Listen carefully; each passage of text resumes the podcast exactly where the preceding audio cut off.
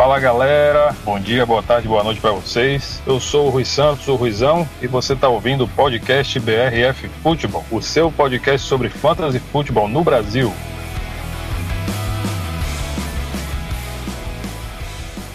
E a semana 10 passou, a temporada tá voando, a gente continua aqui acompanhando o Fantasy junto com vocês e a gente tem muita coisa interessante para discutir. Muitos tópicos entre destaques gerais, consistência, volume, sleepers e muito mais. Fica ligado que a gente volta.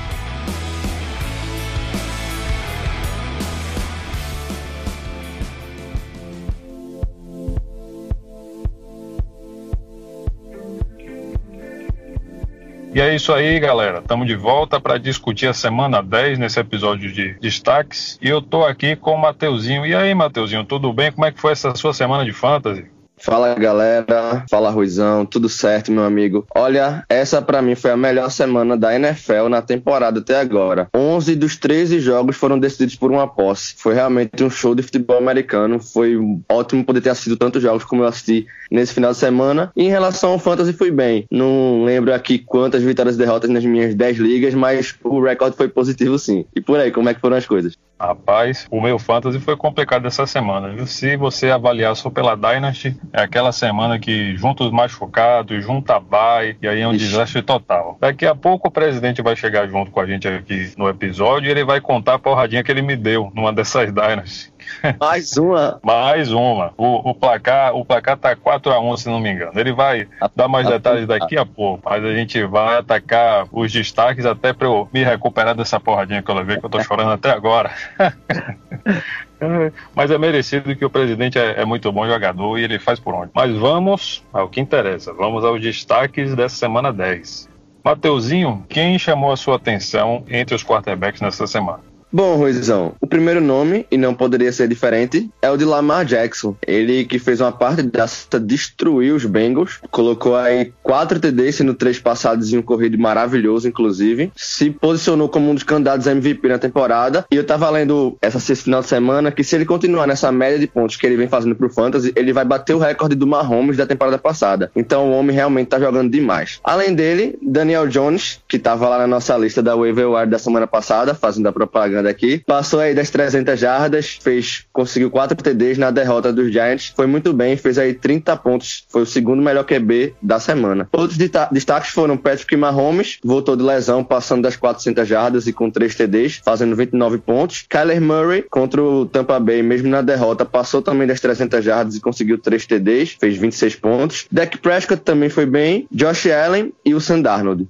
Mateuzinho, se você pegar o que esses caras têm em comum, você vai perceber que a maioria deles correu pelo menos umas 20 jardas e que todos eles são jovens. Não é interessante isso? Verdade. E outro detalhe que eu percebi agora é que a maioria perdeu seus jogos. Daniel Jones perdeu, Mahomes perdeu, Kyler Murray perdeu, Dak perdeu, Josh Allen perdeu. Engraçado, né? É, o, o game script faz com que a turma tenha que soltar o braço, tenha que fazer scramble, tenha que correr atrás do resultado, né? E o QB, que é a figura figura de maior responsabilidade no ataque tem que correr atrás. Mas o, o fato desses caras, desses QBs jovens, terem pontuado tão bem é, é, algo muito interessante. A gente vê a liga fazendo a transição para novos artistas principais, né? Uhum, é verdade. É e muito... o elemento da corrida cada vez mais presente na NFL. Não tem como fugir disso para quarterback. Exatamente.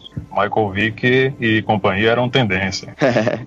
e nos running backs, o que, é que você me diz? Running back, o primeiro destaque que eu trago é o Derrick Henry, ele que correu para quase 200 jardas, foram 188 e 3 recebidas, conseguiu dois TDs e pontuou em mais de 30, 31 pontos na verdade, em ligas standard, foi o grande destaque entre os running backs da semana. Um outro grande nome, mais uma vez aqui, mais uma vez principalmente por causa dos TDs, foi o seu menino Aaron Jones, ele que conseguiu aí 93 jardas, mas destacou mesmo, como eu disse, pelos três touchdowns, conseguindo aí 27 pontos de fantasy, fazendo a alegria do dos seus owners. Um outro grande nome que tá sempre por aqui é o Dalvin Cook.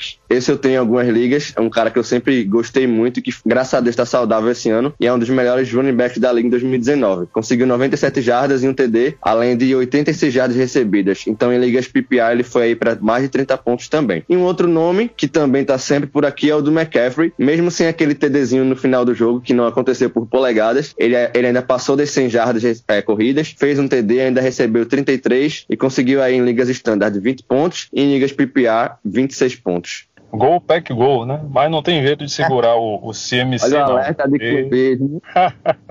É, mas mesmo assim não tinha jeito de segurar o, o Christian McCaffrey, né? Pelo que a gente já tinha falado na semana passada. Tanto pelo excelente jogador que ele é, quanto pela defesa do Green Bay Packers, que não sabe segurar o jogo corrido, principalmente o running back 1 de cada time, né? Porque contra os Chargers, eles conseguiram fazer um jogo razoável, mas juntando o Melvin Gordon com o Austin Eckler, o backfield do Chargers se comportou muito bem. Agora eu vou falar de wide receivers, Mateuzinho. E quem não ouviu o aviso, ouve agora o coitado, porque Christian Kirk e Darius Slayton, né, wide receivers de Arizona e do New York Giants, respectivamente, foram os que mais brilharam, pelo menos em ligas standard. Né? O Christian Kirk de Arizona, ele teve só seis recepções, mas para 138 jardas com três touchdowns passados pelo Kyler Murray para ele. 31.8 pontos de standard e 37.8 em PPR. Um desempenho sensacional. O outro que se destacou, que a gente avisou na Waiver avisou aqui no podcast, nas várias publicações, foi o Darius Slayton, de New York, o New York Giants, que teve 10 recepções para 121 jardas com dois TDs anotados, resultando em 24.1 pontos standard e 34.1 pontos PPR. Enquanto o Sterling Shepard e o Evan Engram estiverem ausentes, o Daniel Jones está confiando muito nesse rapazinho, né, Matheus? Pois é, pois é, Ruizão. E além disso, o Saquon Barkley não tá 100%. Desde que ele voltou da lesão, ele vem tendo um volume menor do que deveria ou do que os torcedores dos Giants gostariam. E isso, querendo ou não, faz com que o Daniel Jones tenha que distribuir mais a bola. Sem o Shepard, sem o Ingram tão machucados, tá sobrando pro Darius Layton e ele tá correspondendo muito bem. Oi. Olha quem chegou, chegou o presidente. E aí, presidente, beleza, meu velho? Dá um oi pra galera. Beleza, Ruizão? Oi, Mateuzinho. Oi, pessoal. Bom dia, boa tarde, boa noite. Que hora que vocês estiverem ouvindo aí. É muito bom estar aqui. Cheguei atrasado, mas estamos aí. Estamos falando de quê, Ruizão? A gente está falando dos destaques gerais. A gente acabou de falar do Christian Kirk, Darius Layton, mas tem mais wide receivers bons para a gente falar aí entre os grandes destaques. Fala aí, Matheusinho, quem mais? É isso aí, Ruizão. Além do Christian Kirk e do Darius Slayton, a gente traz aqui o Tark Hill, ele que é unanimidade, rodada assim, rodada também. Conseguiu aí 11 recepções para 157 jardas em um TD, fazendo 22 pontos em ligas standard e 33 em ligas PPR. E por último, entre os wide receivers, a Mary Cooper, ele que de vez em quando escolhe para brilhar muito no fantasy, tem uns jogos realmente fantásticos e o que ele fez na partida do último domingo foi espetacular. Conseguiu 11 recepções, 147 jardas em um TD, aquele TD lindo, quem viu viu, coisa maravilhosa, chegando aí em ligas standard em 20 pontos e em ligas PPR em 31.7 pontos, sendo o quarto recebedor aí com maior pontuação para fantasy. A melhor primeira rodada trocada de todos os tempos, hein, presidente? Pois é, houve esses comentários aí e também eu queria falar do Darius Layton, né, que fez felicidade de muita gente e tristeza de outros. Eu passei na parte triste, porque deixei ele no banco numa liga e na outra eu tomei uma porrada por causa dele. A gente, né, Rui, lá na BFB tomou uma porrada aí do outro futebol por É, conta velho. dos trinta e tantos pontos do Darius Layton. Foi a diferença aí. Aquilo não foi nem uma porrada, foi uma porrada dobrada, né? Pois é, você só Mas toma aí- porrada, rapaz. Você fica inventando que fica ganhando de mim. Agora a Ih, gente tem cinco ligas. Depois a gente conversa disso. Vamos falar de, de que é melhor. Vamos nessa, Pois vamos é. falar de Tyrande. Fala de Tyrande aí. É melhor você falar de Tyrande. Depois eu vou, lhe- vou lhe dar seu sumário aqui. Aguarde.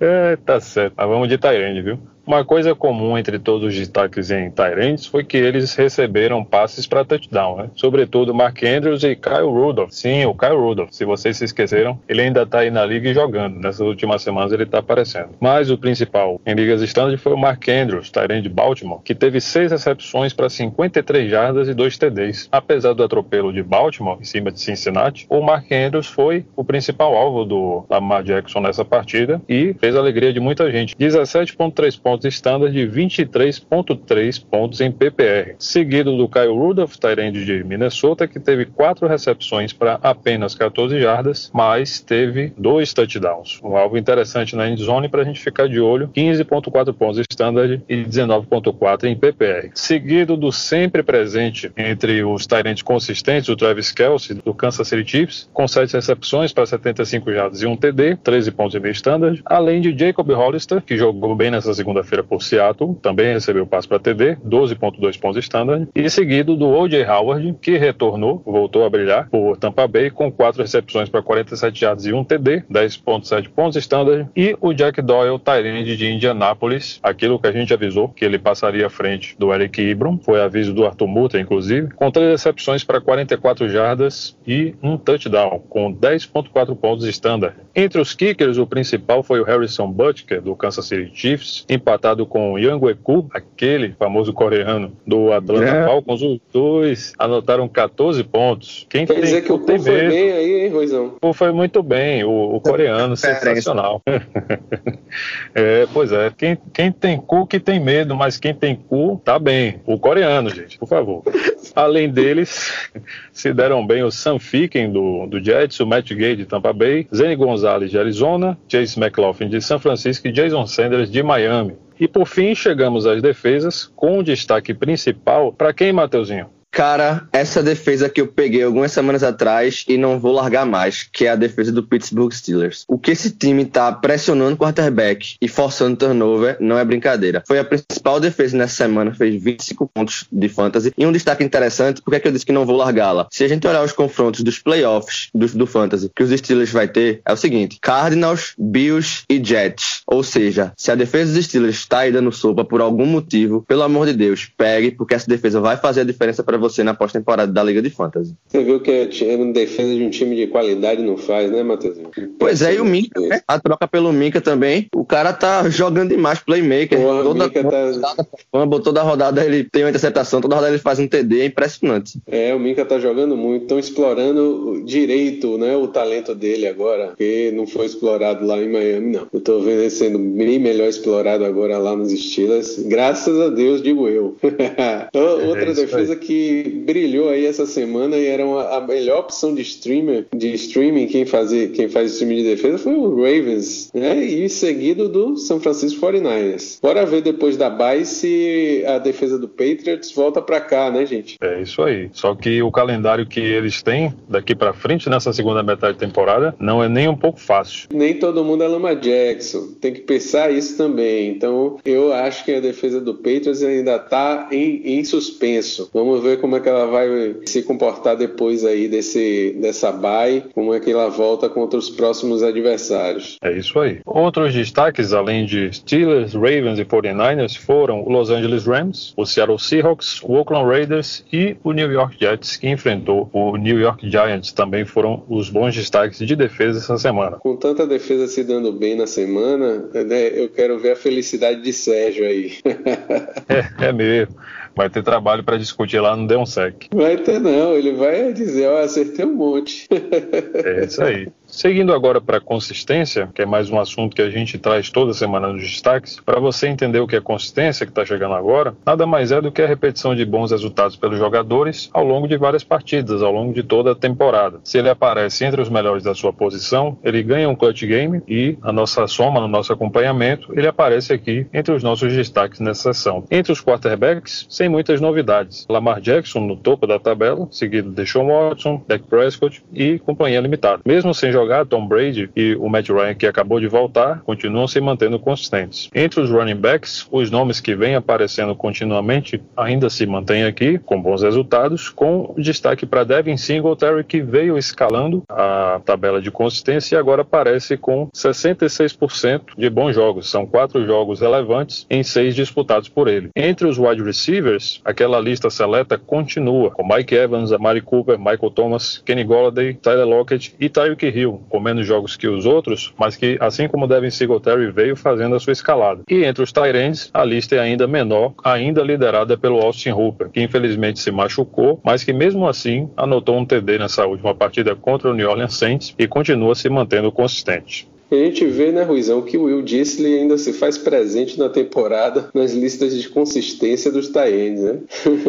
Bora ver se ano que vem ele volta para trazer mais alegria aí. É isso aí, um jogador muito bom, muito talentoso, que infelizmente pela segunda temporada consecutiva se machuca e perde o resto da temporada. Agora falando sobre aqueles que não estão atingindo o piso de consistência, mas que podem vir a aparecer nessa nossa tabela principal, são muitos nomes, né, liderados principalmente pelo Russell Wilson, que após esse jogo contra o San Francisco 49ers, ele tem apenas quatro jogos de grande relevância, ou seja, entre os 12 principais quarterbacks semanais, num total de 10 partidas disputadas. Mas a gente acredita que ele deve fazer outros bons jogos nessa temporada para conseguir escalar. Mateuzinho, que outros nomes você faria destaque aqui? Bom, além do Russell Wilson, falarei um pouquinho do Kirk Cousins, que depois daquele começo trágico de temporada vem melhorando e fez mais um grande jogo nessa semana contra os Cowboys. DJ Shark lá pelo lado dos Jaguars, agora com o retorno do Nick Foles. Vamos ver como é que vai ficar esse ataque aéreo. Eu quero muito, muito curioso para entender como é que vai se desenhar esse ataque. Em complemento ao Leonard Fournette, que também aparece aqui como um dos possíveis nomes nesse ataque que vai mudar um pouquinho agora com Foles. O que, é que vocês acham que vai acontecer com essa troca de quarterback lá em Jacksonville? Rapaz, eu vejo que o DJ Chark ele pode voltar a fazer bons jogos, como ele vinha apresentando no começo da temporada, apesar de estar tá jogando com o Garner Minshew, né? Só que as últimas partidas do camisa 15 não foram muito boas e ele passou a procurar outros alvos. Imagino que o Nick Foles deve trazer essa consistência do DJ Chark de volta, como, na minha opinião, o melhor wide receiver entre todos, e fazer com que ele tenha melhores resultados. Falando do Nick Foles, eu olho muito também as características do jogador, né? Ele gostava muito do slot quando ele estava no Eagles, usava muito, por exemplo, o Zach Ertz. Bora ver se ele dá mais vida a esses tie ends Gardner Minshew jogava também, mas assim, Nick Foles vai trazer novas perspectivas, né? É tudo uma incógnita ainda. Bora ver o que, é que vai acontecer. Um outro nome que merece destaque aqui entre os que estão flertando com a consistência é o do Joe Mixon, né? Um cara que a gente já criticou bastante, com razão, durante esse ano, muito mais pelos problemas do ataque do que pelo talento dele, mas que começa a fazer alguns bons jogos, vem aí da sua melhor partida e está começando a mostrar que pode voltar a ser o jogador do ano passado. É, Matheus, uh, mesmo flertando com consistência, existe consistência relevante e consistência mais baixa, né, de piso. Na verdade, ele está com um fator de consistência bem baixo e eu acho que a gente está vendo um pouco do viés da, do volume, que foi a primeira coisa que a gente colocou no volume aqui embaixo, que ele teve um recorde de carregadas com 30. Mesmo assim, ele fez um jogo bom, vamos dizer, claro, sem touchdowns e só fez 17 pontos, né? Então, eu acho que ele ainda sofre muito com essa é, offensive line do Bengals e eu não sei é, se essa perspectiva é tão boa assim realmente. Eu acho que foi mais um viés do volume que ele recebeu nesse jogo do que realmente um, uma acordada de Joe Mixon. Mesmo assim, bora para frente. Eu só acho que o piso ainda continua bem baixo. Mas você acha que esse volume alto foi por causa da mudança de quarterback e isso vai virar uma tendência ou você acha que foi por circunstâncias do jogo? Não dá para confiar, eu acho que foi circunstância do jogo, não dá, nem eles sabiam o que, é que ia acontecer, não dá para confiar naquela OL, certo? E esse uhum. é o uhum. grande problema uhum. do Joe Mixon, que não é um jogador que não tem qualidade, ele é um jogador que tem qualidade, mas ele não tá conseguindo jogar, porque uma offensive line pode destruir a jogada, né? Não tem jeito. Se deixar o cara de jogo dele, né? Ele é um cara que gosta de parar, pensar, ler os bloqueios, um pouco parecido Exatamente. com o Vion Bell. Imagine, imagine você fazer isso com o Villanueva lá na sua frente, que era o que Bell fazia nos Steelers. E você fazer isso com a, a OL do, do Bengals na sua frente, que é o que John Mixon tem que fazer. Aí de repente aparece um monstro na frente dele e derruba ele. Então, entendeu? Então, é, o que ele não tem como fazer é jogar com o OL como está ali, né? Eu acho que mais até do que um quarterback é, novo, o Bengals tem que investir na OL para o ano que vem. Sem dúvida nenhuma. Aproveitando que a gente entrou na seara de volume, a gente já vai trazer o próximo alvo, que é o envolvimento maior dos Tyrants de Minnesota nos alvos do Kirk Cousins. Né? Era uma coisa que vinha fazendo muita falta nesse ano do, do Minnesota Vikings, mas que por alguns fatores, e eu imagino que o principal deles seja a lesão do Adam Thielen, o Kirk Cousins precisava, obviamente, acionar outros alvos. E o Olabice Johnson, por mais que fosse um sleeper, não é o suficiente para que você faça uma boa distribuição de passes. E nesse contexto, apareceram o Kyle Rudolph, que era um cara sumido por, por essa temporada inteira, e o calouro Irv Smith Jr. Presidente, o que, é que você analisa a partir disso? Ruizão, a minha análise é, é, bem satisfatória pelo seguinte: eu botei Caio Rudolph para jogar. Uhum. e eu precisava de 10 pontos para virar um jogo. E, tipo assim, o, o, o, primeiro touchdown foi ele que fez. Já fiquei feliz no primeiro touchdown, saí para 101. Ele, o cara tava com 104 eu com 101. Quando ele fez o segundo, foi só alegria, meu. Então, assim, eu acho que o que eles estão tendo que fazer é diversificar o ataque. A Dantini só tá machucado aí, já tava machucado de novo. Stephon Diggs tinha um jogo difícil para ele. Isso pode ter sido só circunstância do jogo, tá? Não pode não, não ser uma coisa que vai virar uma tendência, principalmente porque eles não tinham muita opção para o jogo aéreo para essa partida. Então eles usaram bem isso e conseguiram sucesso usando os tie nesse jogo. Vamos ficar de olho o que é Kyle Rudolph pode produzir aí. O Ivan Smith é um jogador, inclusive, que eu acho até melhor, tá no primeiro ano de calor, né? É, não sei o que é que dá para confiar nele, mas provavelmente vai acabar tomando esse lugar do Kyle Rudolph mesmo. Que não é um tie ruim, mas também não está entre os melhores nomes da NFL. Eles tiveram um total de 11 alvos na, na sua direção, com 9 recepções, sendo 5 para o calor Irv Smith e 4 para o Kyle Rudolph. E o Kyle Rudolph acabou sendo o segundo melhor Tyrande em ligas standard nessa semana 10. Ruizão, você vê que ele foi usado na red zone essencialmente, né? E nessas quatro recepções, 14 jardas. O que ele tem mesmo de pontos são dois touchdowns. Então, assim, é eles vão usar aí na, na red zone, como é que eles vão fazer? Eu acredito que por esses números a gente gente veja uma tendência de jogo muito mais do que uma tendência para, para as próximas partidas, entendeu? Então, eu não eu continuaria não sendo achando que eles não são tão confiáveis na posição, a não ser que você tenha um stream bem favorável para usá-los. Foi o caso é, que eu falei, foi, foi bom porque foi eu acabei usando, mas num momento que podia ser favorável. Sim, foi o caso essa semana e a gente chamou atenção nas crônicas do confronto de jogo aéreo que entre os recebedores de Minnesota os Tyrands seriam a melhor oportunidade contra Dallas, que cede pontos tradicionalmente para essa posição. Né?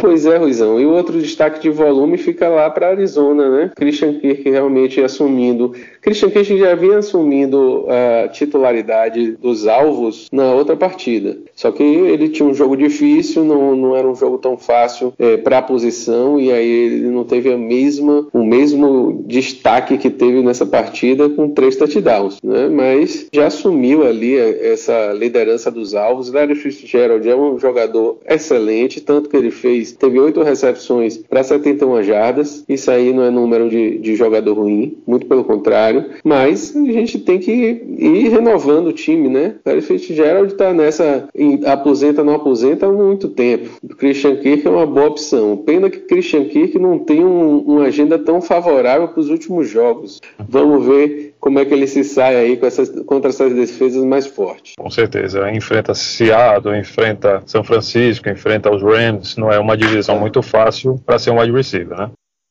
Agora a gente traz os nomes de plano de jogo. Mateuzinho, quem foi que se aproveitou do game script favorável essa semana?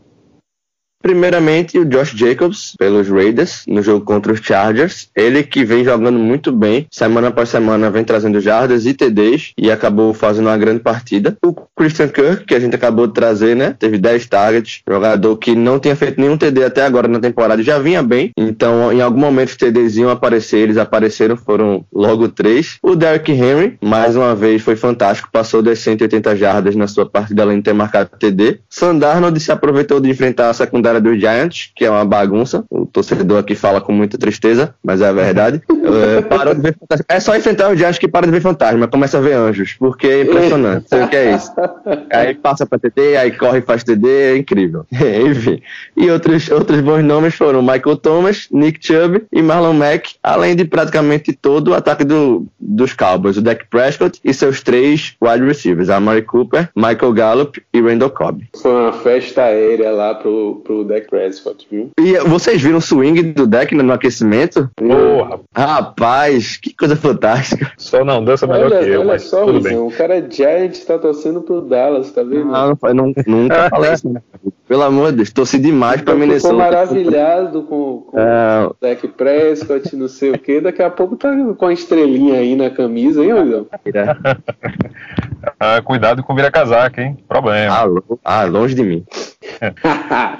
e contra a força, quem foi que se destacou aí, Ruizão? Rapaz, foram poucos nomes, né? Mas foram, foram coisas assim inesperadas. Né? Claro que o Kirk Cousins vem numa crescente, mas era um jogo difícil para ele contra o Dallas Cowboys. Então ele foi um dos 10 melhores quarterbacks essa semana, com 19 pontos de standard. E o Baker Mayfield, ele conseguiu jogar bem, relativamente bem, contra o Buffalo Bills, que costuma complicar a vida dos QBs adversários, marcando 17 pontos. né? O pessoal não esperava que ele fosse tão bem nessa partida. Entre os Tyrands, o próprio Mark Andrews, que num jogo em que você enfrenta o Cincinnati Bengals, você quer correr bastante. Só que ele conseguiu fazer uma boa pontuação. Geralmente os Tyrands não tem muita oportunidade contra uma defesa muito fraca, mas ele acabou sendo o principal alvo do Lamar Jackson. Junto dele, o Jacob Hollister, que pegou um TD no jogo contra São Francisco na segunda-feira. E entre as defesas, o Seattle Seahawks conseguiu um bom jogo da sua defesa contra o San Francisco 49ers, com destaque para o Jadivion Clowney, que retornou o favor para touchdown. É, o Atlanta Falcons, que surpreendeu a todos com a vitória, podemos dizer, acachapante em cima do New Orleans Saints. Muito por força do seu pass rush, que conseguiu chegar no Drew Brees muitas vezes com incríveis seis sacks. Isso é um número impressionante. E a defesa do Tennessee Titans, que ajudou o time a vencer o Kansas City Chiefs de ninguém menos do que Patrick Mahomes. Foi uma coisa incrível. E quem foram os sleepers da semana, presidente? Pois é, Rui, grandes, grandes e gratas surpresas, né? O Brian Hill substituiu em boa altura o Devonta Freeman no jogo passado, fez 14 pontos em PPR e com certeza já esteve aí na lista do Mateuzinho nessa waiver wire, né? Não, Mateuzinho? Não botou ele não? Pra mim ele deve ter sido o primeiro waiver da semana. Com toda certeza. Com a lesão do Devonta Freeman não tem como ser diferente, né? O It Smith foi colocado na IR recentemente, então o Brian Hill deve ter um volume bem legal nas próximas semanas. Pois é, eu tinha o Ito Smith em alguns times. O Rui deve ter visto, porque lá no da BFB a gente tinha. Quando eu vi que o Ito Smith Uhum. foi para IAR, da mesma hora eu peguei o Brian Hill em alguns times. Isso vai favorecer bastante. A gente agora tá com um running back 1 a mais. E um running back 1 a mais que pelo menos mostrou serviço, né? Depois veio o Tarek Cohen, que eu acho que é a agenda favorável do Bears vai favorecer também o Cohen aí nos próximos jogos. Deve ser uma boa proposta aí, principalmente em ligas mais profundas, de um bom flex. E a gente não pode deixar de falar dos dois destaques de wide receivers mais predominantes, foi o Darius Leito, que destruiu aí contra os Jets, e o Debo Samuel, que foi o, o- o garoto do Jimmy Garoppolo e do 49ers e trouxe aí 19 pontos em PPA, fazendo uma apresentação interessante. Teve 8 recepções para 112 jardas. Vamos ver, porque o Emmanuel Sanders saiu do jogo com uma lesão na, na costela e acabou que o Debo Samuel ganhou mais notoriedade, porque além disso do Sanders, o Kiro também não jogou, né? Então vamos ver como é que ele vai progredir, como é que vão progredir essas lesões, porque o Debo Samuel tem se mostrado um bom alvo do Jimmy Garoppolo. E quem lhe decepcionou essa semana? Quem foi que botou seu time para baixo, hein, presidente? Rapaz, o Cooper Cup não fez ponto nenhum, velho. Zerado. Aí, zerou, zerou, zerou, zerou. Agora sim, graças a Deus eu consegui me sustentar em outros jogadores, né? Não perdi a partida não, mas o Cooper Cup a gente sempre acha, né, que vai produzir e não conseguiu fazer nada nesse jogo. Bora ver se ele volta a produzir nos próximos jogos. Eu tô precisando muito dele ainda. Avisa ele lá, viu, Ruizão? Ele não Hum. baixar a bola não, porque a gente tá precisando. A gente eu, É isso no caso.